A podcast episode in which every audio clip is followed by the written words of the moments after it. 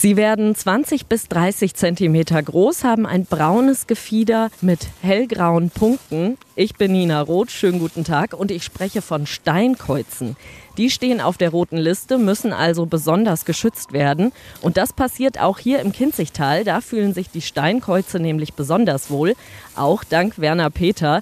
Er setzt sich seit über 30 Jahren für den Schutz der kleinen Eulenart ein und mit ihm bin ich gerade auf einer Streuobstwiese oberhalb von Elm bei Schlüchtern unterwegs, um mir mal anzuschauen, wo die Steinkäuze leben. Herr Peter, Sie haben hier Bruthöhlen aufgestellt. Wieso ist das so wichtig für die Tiere? Deshalb, weil es keine natürlichen Brutplätze mehr gibt. Steinkäuze brüten normalerweise in ausgefaulten Baumhöhlen und diese gibt es in den Streuobstbeständen kaum noch.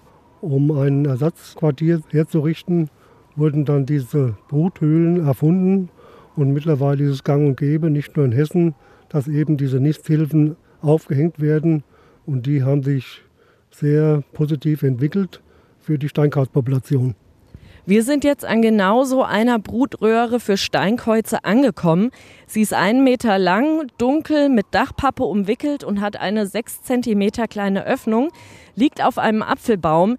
Sieht jetzt so erstmal ziemlich unscheinbar aus, aber für die Steinkäuze ist es wahrscheinlich wie eine Luxuswohnung. Herr Peter, worauf achten Sie denn besonders, wenn Sie die Bruthöhlen aufstellen oder aufhängen?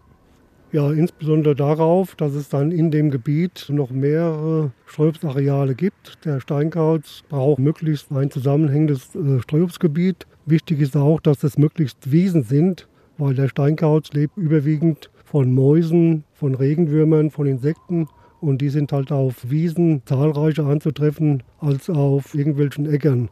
Und das scheint auch super gut zu funktionieren, denn in den letzten 50 Jahren hat sich die Anzahl der Steinkreuze hier in Schlüchtern und Umgebung versiebenfacht. Mittlerweile leben hier rund 300 Brutpaare in 800 Bruthöhlen und die werden gerade nach und nach ausgetauscht. Nina Roth von der Streuobstwiese oberhalb von Elm bei Schlüchtern.